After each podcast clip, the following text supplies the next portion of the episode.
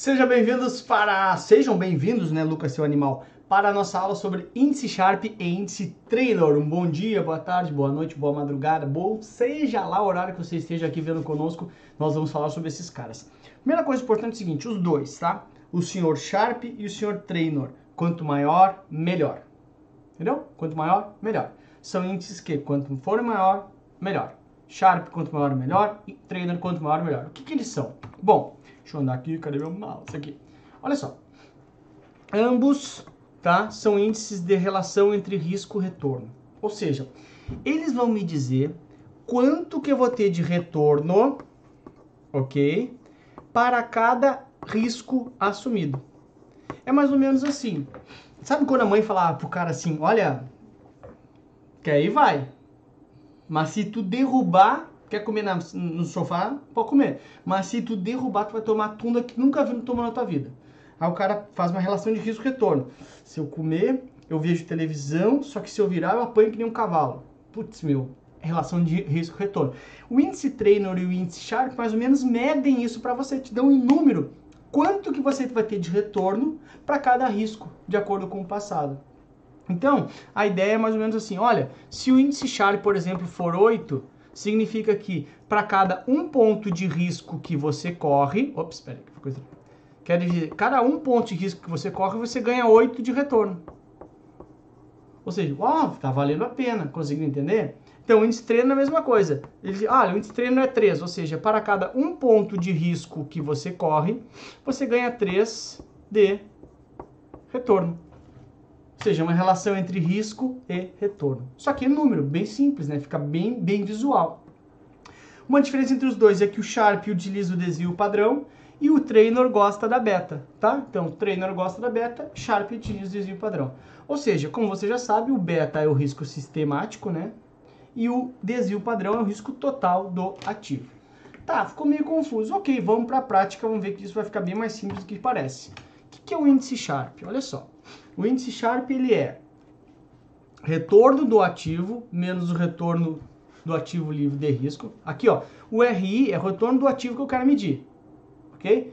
Então, por exemplo, olha, é um, um, sei lá, um fundo de renda fixa. Ah, rendeu 8%. Então, 8% menos risk free, tá aqui, ó, RF, retorno ativo livre de risco, ou seja, taxa Selic, sei lá, 6% só para facilitar aqui, dividido pelo desvio padrão. Lembra? Índice Sharp usa desvio padrão. Sharp desvio padrão. Trainer não gosta da beta. Então, 8 menos 6 dividido pelo, sei lá, daí tem que ver qual é o desvio padrão que o, o problema vai te dar. Ah, dividido por 2. Ou seja, 8 menos 6 é 2, dividido por 2 é 1. O que, que isso quer dizer? Que ele me dá 1 de retorno para cada um ponto de risco. Ou seja, para cada um risco que eu corro, eu, corro um de, eu tenho um de retorno. Essa é a ideia básica, ok? Aí, aqui tem um exemplo prático, ó. Olha, uma, um determinado fundo rendeu 9%. Então vamos lá. 9 menos a Selic, que é o ativo livre de risco, né? Risk free. 6 dividido pelo desvio padrão, que é 2, ou seja, 3 dividido por 2. O que, que ele está me dizendo? 1,5 é o índice Sharp, ou seja, ele me dá 1,5 de retorno para cada 1 de risco. Então tá aqui, ó, bem simples, né? Eu corro 2 de risco, ou seja, porque desvio padrão é risco. E eu ganho quanto? 3 de retorno. Ou seja, para cada 2 de risco, 3 de retorno. Ou seja, 1,5 um, um ponto e meio de retorno a cada um ponto de risco. A ideia é essa. E é óbvio, lembra que a gente falou, ah, quanto maior, melhor. Porque se for, ao invés de ser 1,5, for, for 10 aqui, a cada um ponto de risco eu ganho 10 de retorno. É muito melhor. Então, quanto maior, melhor. Óbvio. Ok? Então, essa é a ideia inicial básica. Ok. Já o índice de Trainor é igual ao única que ele usa beta, que é o retorno do ativo menos o retorno do risk free dividido pelo beta. Beta lembra que é um índice de risco sistemático, ou seja, como que o ativo se comporta em relação ao grupo, em relação ao índice, né? Então, se a gente for entrar aqui no módulo prático, de novo, tá aqui, ó. Ativo livre de risco é 6, retorno do ativo 16, então, deixa eu fazer aqui, peraí. Então, 16, que é o retorno do ativo, menos 6 dividido pelo beta, por 3. Ou seja, quanto que vai dar aqui? 10 dividido por 3. 3,33. Ou seja, para cada ponto de risco, eu ganho 3,33. Essa é a ideia básica, ok? Que que... Ai, por que, que tem os dois diferentes? Olha, porque um usa o risco sistemático, que é o beta, outro risco total, que é o padrão. São medidas diferentes. Ok, vamos lembrar que aqui a gente já consegue resumir melhor, ó. Relação entre risco e retorno, ou seja, quanto que ele me dá de retorno para cada um ponto de risco assumido. O índice trainer gosta da beta, portanto, o risco sistemático. Já o índice Sharp usa o desvio padrão, é o total, ok? Risco total da carteira, daquele ativo. Lembra, quanto maior, melhor. Porque quanto maior significa que eu ganho mais de retorno para o mesmo um ponto de risco assumido. Essa é a ideia básica, né? Então, quanto maior, melhor. Legal. E aí a gente já pode ver como é que a prova pede. De novo, tenta fazer isso sem eu te ajudar. Vai apanhar um pouquinho na primeira vez, mas depois eu vou te ajudar, tenho certeza que vai dar certo. Olha só. Lembra que índice Sharp é relação de risco e retorno. Então ele dá aqui, fundo, risco e retorno. Ah, Lucas, cadê o ativo? Ah, o índice Sharp eu sei. É retorno do ativo, né? Menos retorno. Ops. Perdão. Índice Sharp é retorno do ativo menos retorno do ativo livre de risco dividido por desvio padrão. Ai, não tenho risk free. É, não tem. Os caras em aula às vezes discutem isso comigo. Não tem.